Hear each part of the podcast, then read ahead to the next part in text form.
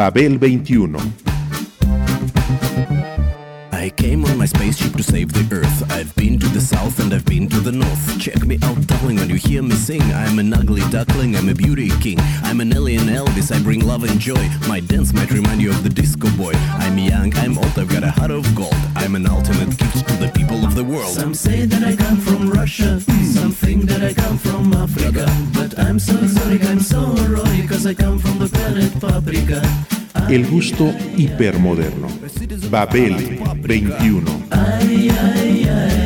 Greetings from planet Paprika. La insoportable levedad del ser, el libro de Milan Kundera, se ha convertido en un absoluto clásico y para el rock en un libro canónico.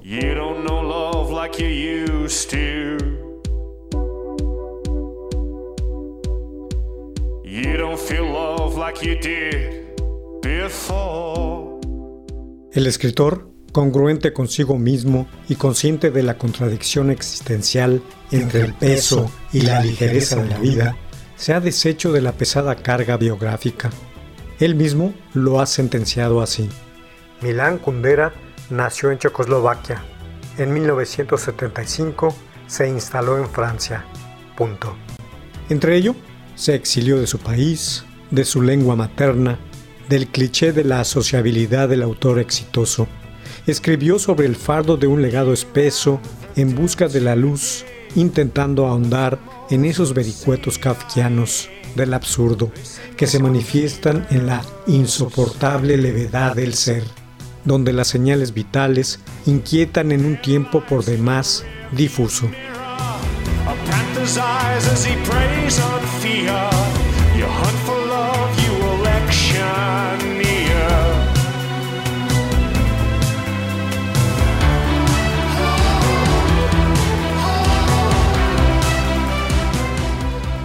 Kundera es un personaje esquivo y huraño, que entre más se retira de los focos, más misterioso se torna. Los medios han hablado tanto de la ligereza de su pluma como de su profunda levedad, ese péndulo que lleva de Parménides a Nietzsche, de Calvino a él, a Kundera.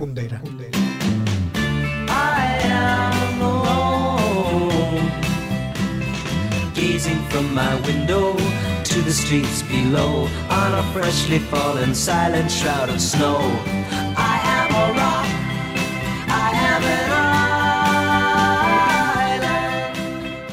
Entre tanto, la insoportable levedad del ser, el libro, se ha convertido en un delicioso y absoluto clásico, y para el rock, en un libro canónico del cual se puede hacer una lectura sobre el amor en particular, asunto fundamental en el texto, y las canciones pertinentes del género, pues como decía George Steiner, tenemos el derecho de elevar el listón de los gustos y de los goces.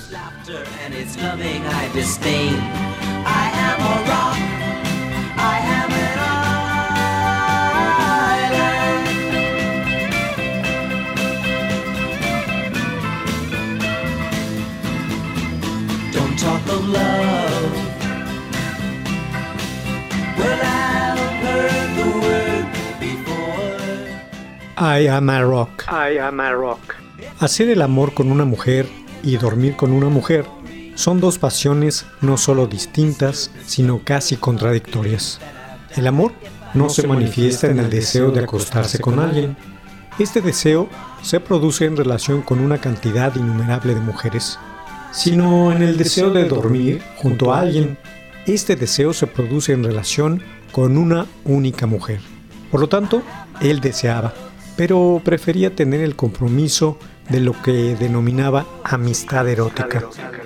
Una relación no sentimental en la que no se reivindicara la vida y la libertad del otro. La amistad erótica presuponía para él dejar el amor fuera de su vida.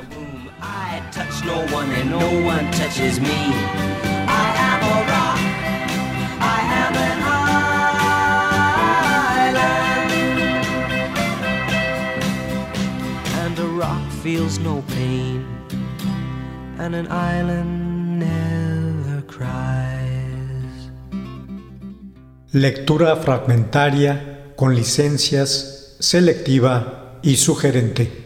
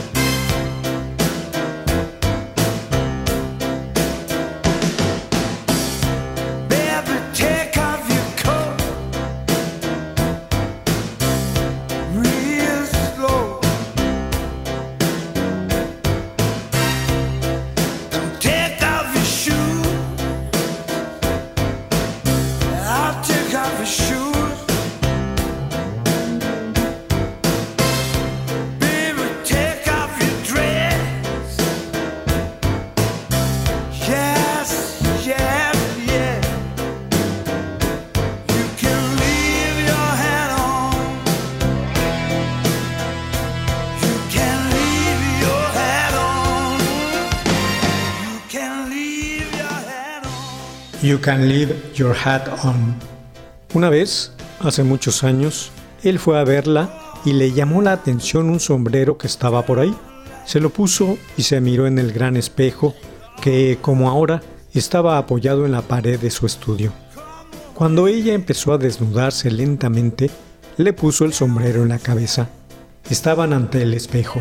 Siempre estaban delante de él mientras se desnudaban y se miraban. Ella estaba solo con ropa interior y llevaba sobre la cabeza el sombrero hongo. De pronto comprendió que aquella imagen los excitaba a los dos. Ella se veía con las piernas desnudas, con las bragas de tela fina, a través de la cual se transparentaba el pubis. La ropa interior resaltaba sus encantos femeninos y el duro sombrero masculino negaba aquella feminidad. Ella, en lugar de rechazar aquello, lo ponía en evidencia orgullosa y provocativamente. De pronto ya no pudo más y lo arrastró al suelo.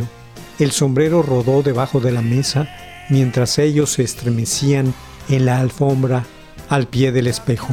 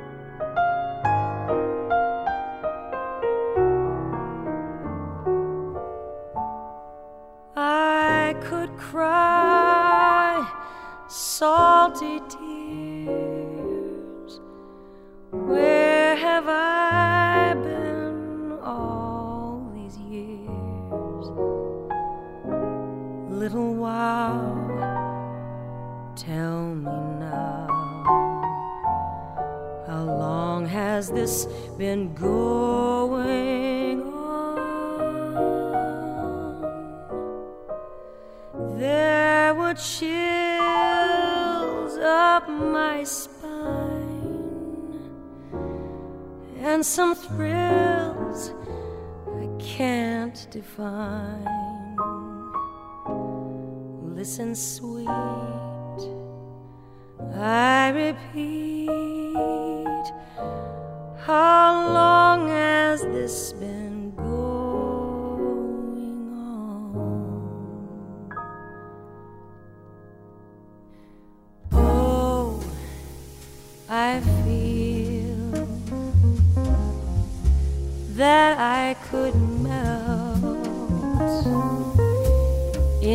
into heaven. I'm hurt.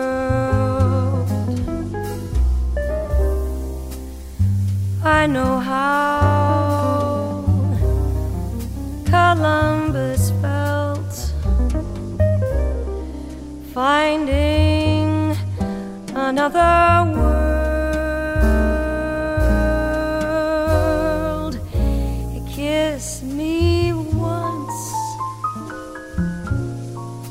Once more. What a dunce I was before. What a break. For heaven's sake, how long has this been going on? How long has this been going on? No busco el placer, decía ella, busco la felicidad, y el placer sin felicidad no es placer. En otras palabras, golpeaba a la puerta de su memoria poética, pero la puerta permanecía cerrada. En la memoria poética no había sitio para ella. Para ella solo había lugar en la alfombra. Su aventura con ella había empezado precisamente en el mismo punto en el que terminaban las aventuras con otras mujeres. Tenía lugar al otro lado del imperativo que lo impulsaba a conquistarlas. No pretendía descubrir nada en ella. A ella la recibió descubierta. Hizo el amor con ella antes de que le diera tiempo de tomar el escalpelo imaginario con el que abría el cuerpo yacente del mundo. Antes aún de que tuviera tiempo de preguntarse cómo sería cuando hiciera el amor con ella, ya le estaba haciendo el amor. La historia de amor empezó después.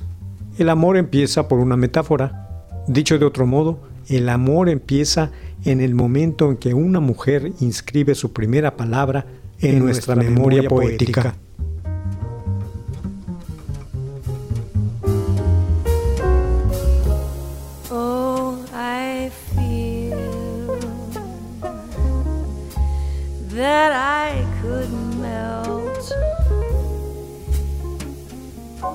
Into heaven.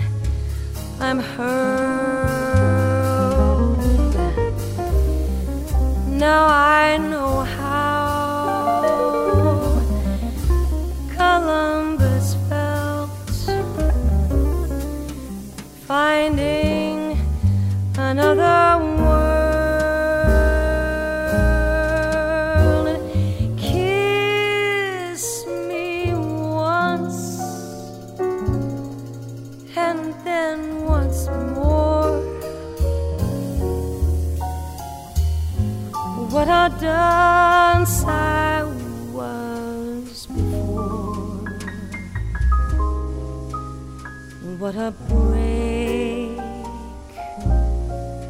for heaven's sake. How long has this been going on? Da-da-da-da-day. Ooh,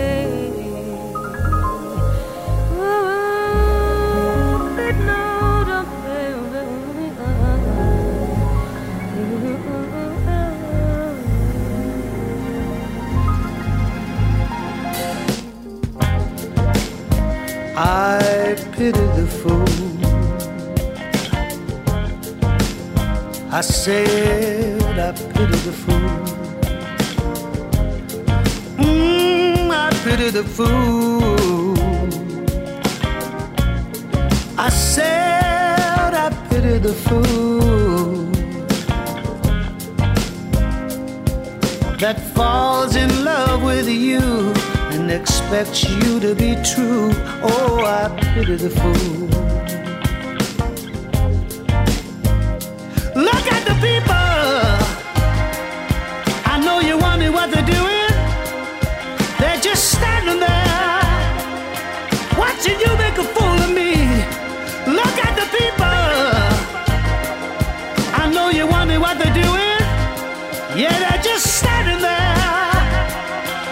Watching you make a fool of me. Oh, I pity the fool. I pity the fool that falls in love with you. Whoa, I pity the fool. I pity the fool that falls in love with you.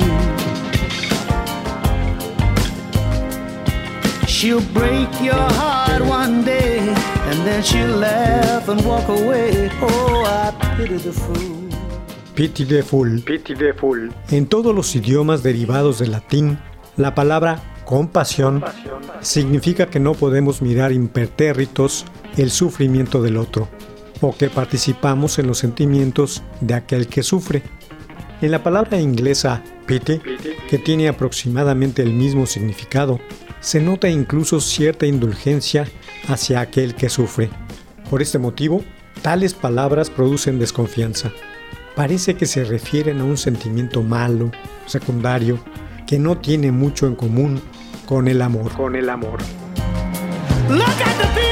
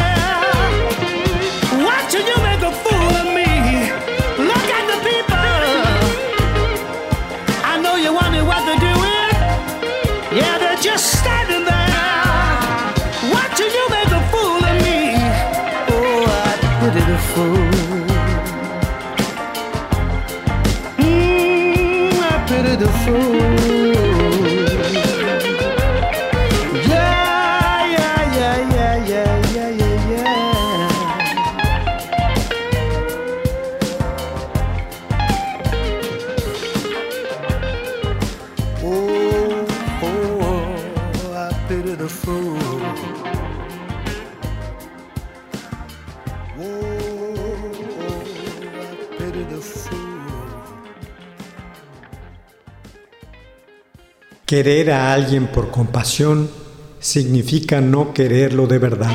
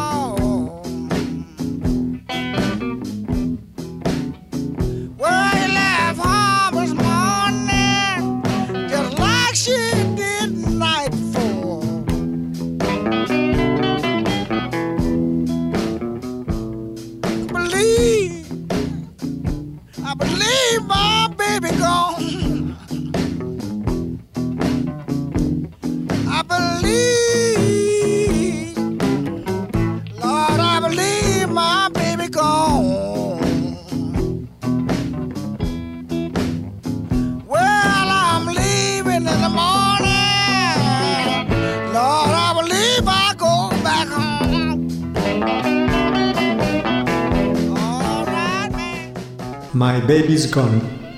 Fue al restaurante a almorzar. Estaba triste, pero durante la comida pareció como si la desesperación inicial se hubiera fatigado, como si hubiera perdido fuerza y no hubiera quedado de ella más que la melancolía. Miraba hacia atrás, hacia los años que había vivido con ella, y le parecía que su historia común no podía haberse cerrado mejor de lo que se había cerrado. Si aquella historia la hubiera inventado otra persona, no hubiera podido terminarla de otro modo.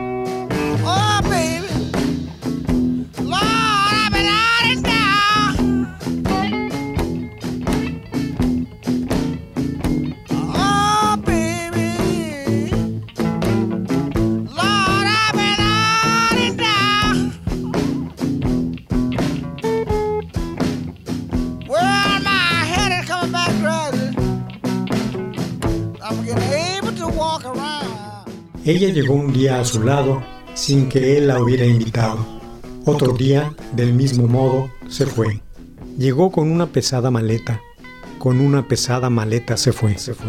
Pagó, salió del restaurante y se puso a pasear por las calles lleno de melancolía.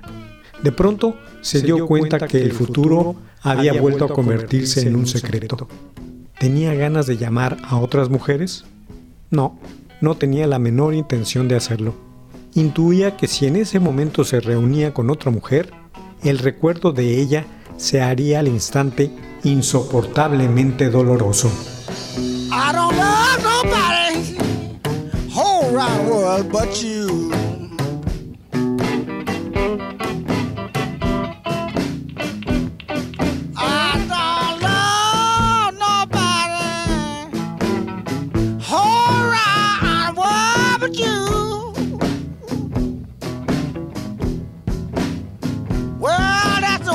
Treat me.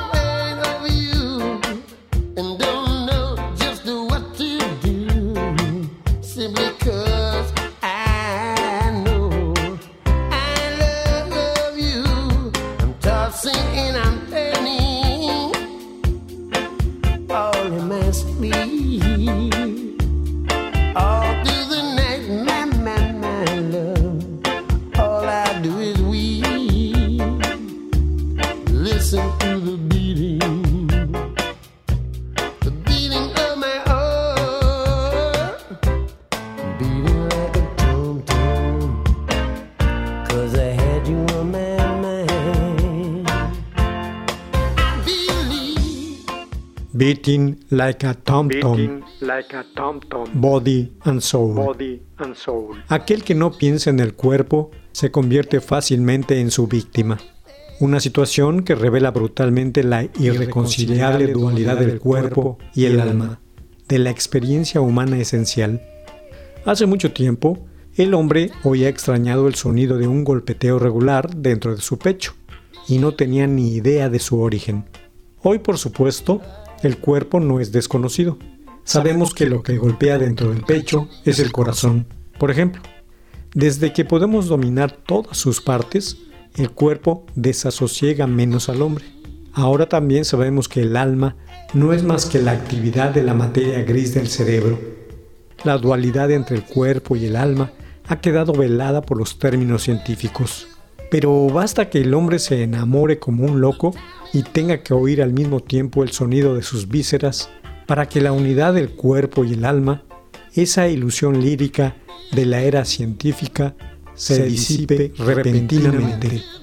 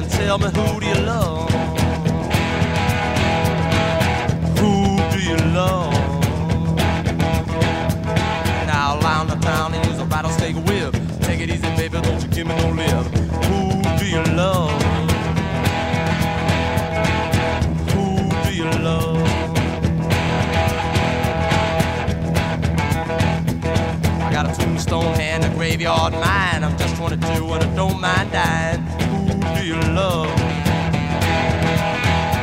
Yeah, who do you love? Who do you love? Who do you love? Plantearse las interrogantes que torturan a las parejas humanas. ¿Me ama? ¿Me ama? ¿Ha amado a alguien más que a mí? ¿Me ama más de lo que yo lo, la amo? Es posible que todas las preguntas que inquieren acerca del amor, que lo miren, lo analizan, lo investigan, lo interrogan, también lo destruyan antes de que pueda germinar.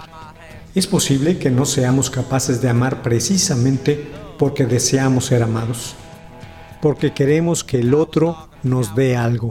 Amor, amor, amor. En lugar de aproximarnos a ese otro sin exigencias y querer solo su mera presencia.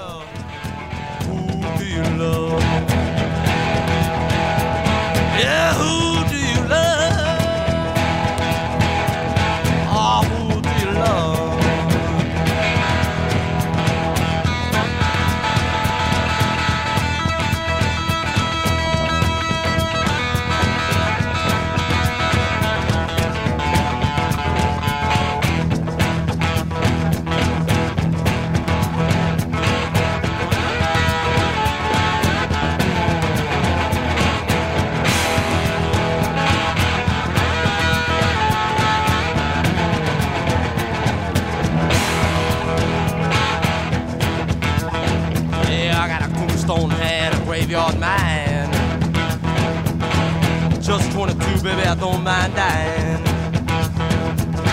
Snakeskin shoes, baby, put them on your feet. Got the good time music with the boat in the beat. Yeah, who do you love? Who do you love? I walk 47 miles of barbed wire. I got a cobra snake for a necktie. House the a of you?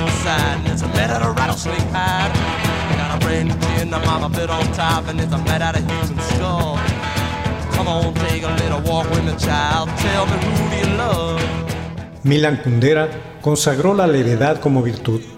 La colocó en un libro que recuerda la ineluctable pesantez del vivir, que sentenció Italo Calvino, dentro de una red tradicional de relaciones sociales y sentimentales.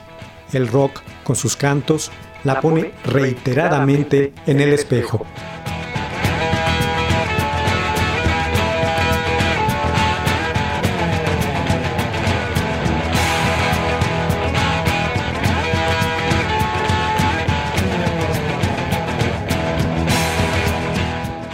Babel 21, un programa de Sergio Monsalvo. Producción a cargo de Pita Cortés, Roberto Hernández y Hugo Enrique Sánchez.